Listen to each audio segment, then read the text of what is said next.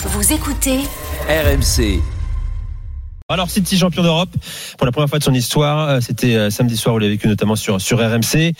Que retenez-vous de ce sacre? Qu'est-ce qu'il vous inspire? Tiens, Johan, toi, l'homme défait samedi soir. Ouais, euh, oui, effe- effectivement. Euh, moi, je vais poursuivre ce que je disais euh, samedi soir. En fait, c'est que il y a plein de prismes. Et Le prisme du jeu, Polo l'a fait, Julien l'a fait.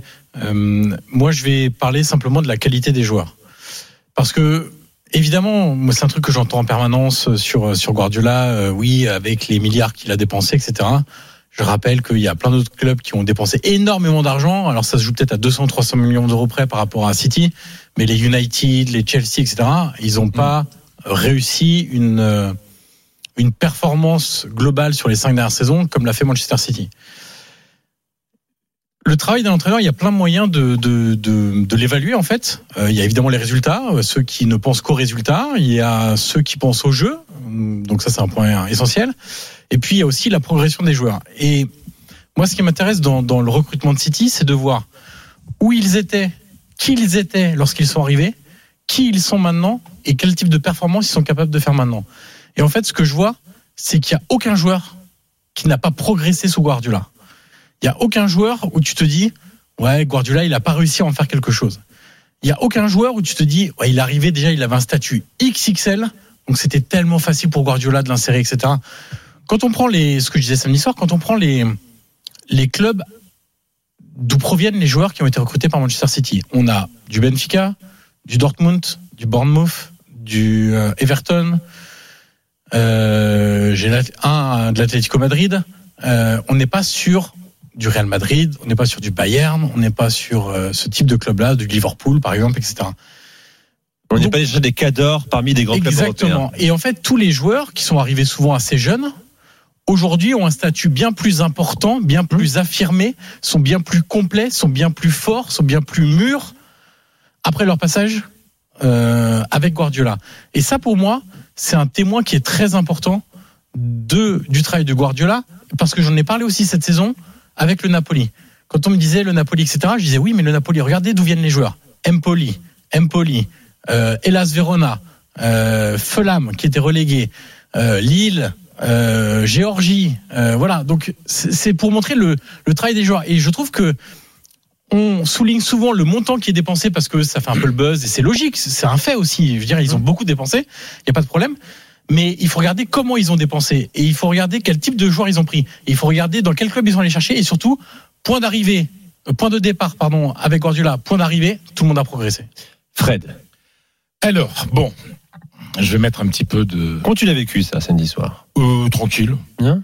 J'ai été impressionné par un joueur que je connaissais un petit peu, mais que je- j'ai beaucoup aimé, c'est Di Marco. Ah oui. Ah bah moi j'ai trou- j'ai trouvé mais fabuleux, enfin je, fabuleux. Plus il s'appelle Federico donc euh, ça me plaît. Euh, le déficit entre les, achats et les ventes euh, de Manchester City, c'est un, déficit d'un 1,5 milliard d'euros. C'est un fait. Euh, pour moi, c'est une évidence que City a été la meilleure équipe de Ligue des Champions cette saison et que cette victoire finale est finalement tout à fait logique. Mais suivant les, critères de Guardiola et surtout des admirateurs de Guardiola, finalement, la, la finale, elle n'est pas bonne, elle ne vaut pas.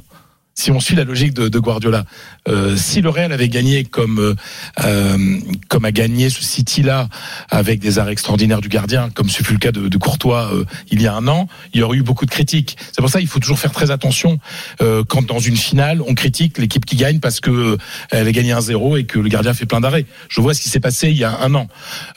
Voilà, l'Inter a un, un bon attaquant, on parle peut-être d'un sacre de l'Inter.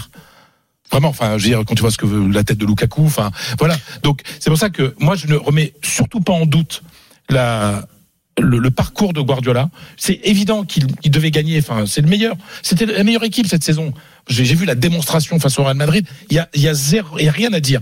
Simplement, il y a une nouvelle donnée. Même dans le discours de Guardiola, on l'a entendu. Guardiola il dit bah parfois il faut il faut Savoir renoncer un gagner. peu, il faut savoir gagner. Et ben finalement c'est pas plus mal d'accepter Oui. que parfois dans le football, ben, quand une finale, comme on dit souvent une finale ça ne se joue pas, ça se gagne, et qu'une finale, ben, parfois on peut faire un mauvais match et gagner, et que c'est pas sale de gagner euh, sans être euh, flamboyant. Donc victoire logique, mais une petite faille dans le, je vais dire dans le dogmatisme absolu de Guardiola et de et de ses suiveurs au BA. C'est quoi la suite maintenant? Euh, Gagner, encore gagner pour euh, pour City, Julien? Euh, bon, c'est- l'ambition. Guardiola va rester. Ce contrat jusqu'en 2025, encore deux ans euh, à City. Il ira au bout a priori de son contrat, sauf accident, Julien?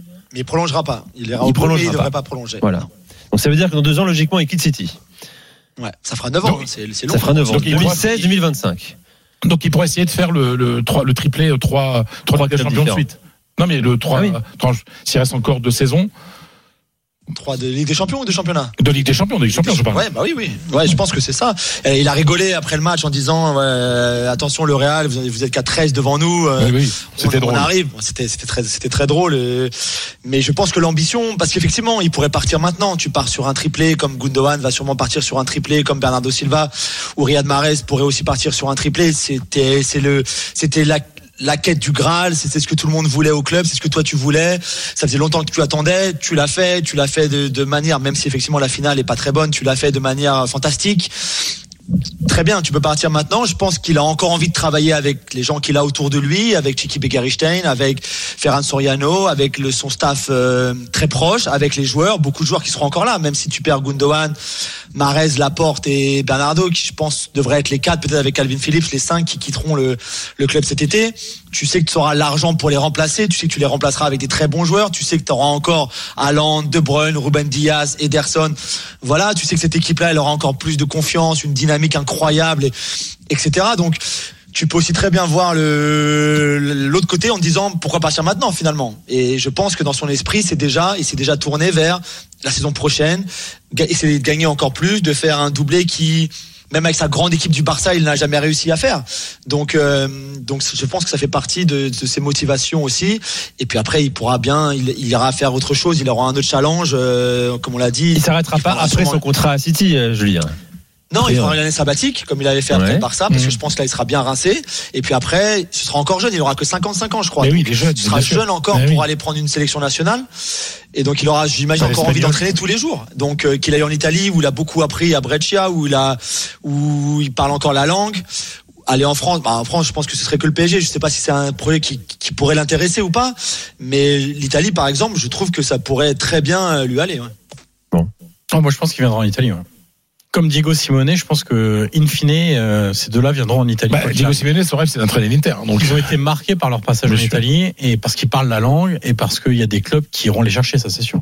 Euh, Concernant l'effectif, Julien, euh, est-ce qu'il y aura des retouches? Est-ce que, comme souvent, après avoir euh, fait un tel carton plein comme celui-ci, ce, ce- ce triplé historique, il faut s'attendre à ce que certains aient envie de voir autre chose? Je pense à Bernardo Silva, bien sûr. Il y a, il y a- Bernardo Silva va partir. Est-ce que est-ce que c'est acquis ça ou il y a encore un doute? Bon, pour moi, il n'y a pas de doute. De ce qu'on me dit, il n'y a pas de doute non plus. Euh, déjà, ça en parlait beaucoup euh, autour du terrain avant la finale de samedi. Tous les gens qu'on a pu croiser du club ou très proches du club euh, en parlaient. Tout à l'heure, j'ai vu euh, lors de la parade, euh, on a dit que Jack Grealish était bien aviné. hein. Ça fait 48 heures qu'il ne sait plus comment il s'appelle, mais on le voyait dire à Bernardo ne t'en va pas, s'il te plaît, ne pars pas, Mm. s'il te plaît, ne pars pas. Ils sont assez proches tous les deux. Je pense qu'ils ont ils ont dû en parler euh, sans être sous alcool. Euh, donc voilà, je pense que dans le vestiaire, on sait qu'il y a de fortes chances qu'il qu'il s'en aille. Il y a quelqu'un qui me posait la question samedi, je sais plus au stade, je crois que c'était, mais pourquoi il partirait? Il est dans la équipe du monde, pourquoi il partirait? C'est un joueur super important. Je pense juste qu'il a envie de de- de- d'une autre aventure. Voilà, il a il a 28 ans. Euh, il est là depuis longtemps, il a maintenant tout gagné. Il y a eu des moments très compliqués avec Guardiola, des moments où il s'est retrouvé sur le banc sans savoir pourquoi. Il a retrouvé sa place après, il est redevenu un joueur très important, mais il y a eu une période qui était très compliquée où le club a voulu le vendre, où lui a voulu partir aussi. Et je pense que sa relation avec Luis Campos, par exemple, pour revenir sur le PSG, est très très forte, vraiment très forte. Il y a une relation euh, euh, père euh, presque paternelle entre, les deux, et, et, je, et je pense que c'est un projet qui pourrait l'intéresser beaucoup. Oui.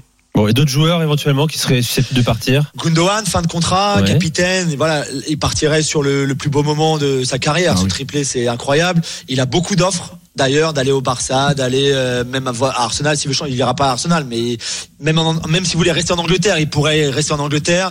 Euh, le PSG, on a parlé du Bayern aussi pour même si je le vois pas aller au Bayern, surtout après l'arrivée de Leimer, mais ils ont beaucoup de milieu de terrain déjà. Mais voilà, On le voit beaucoup à Dortmund, hein, euh, Gundogan. ou à Dortmund, tu vois, il pourrait boucler la boucle. Enfin voilà, il- c'est c'est vraiment le joueur, même à 32 ans, qui aura beaucoup beaucoup de d'autres options.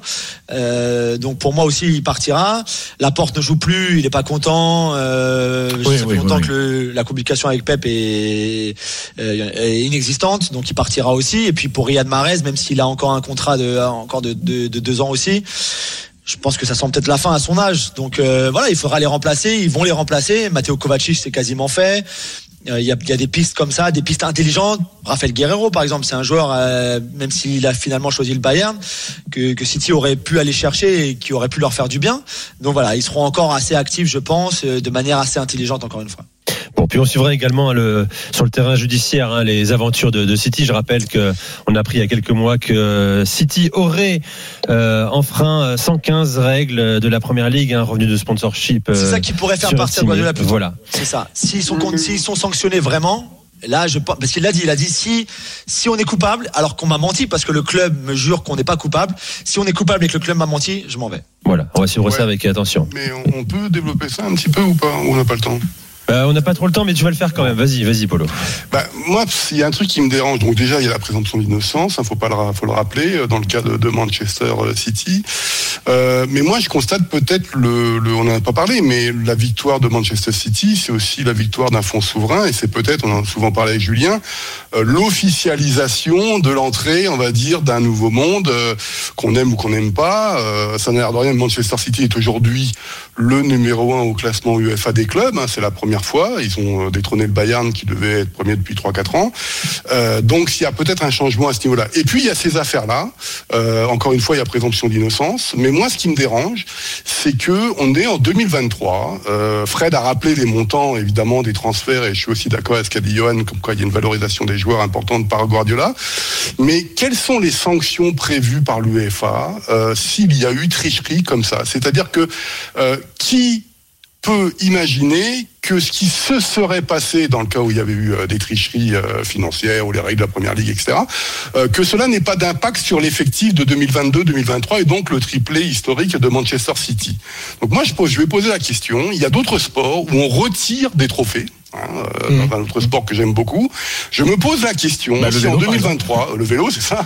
Mais le, le foot, hein, la Juve a perdu deux scoletti. Hein, ouais, et, et, je me demande en fait si sur ces questions-là, pour abriter tous les abus, parce qu'on vise Manchester City, encore une fois, moi Manchester City m'intéresse pas, c'est le système qui m'intéresse.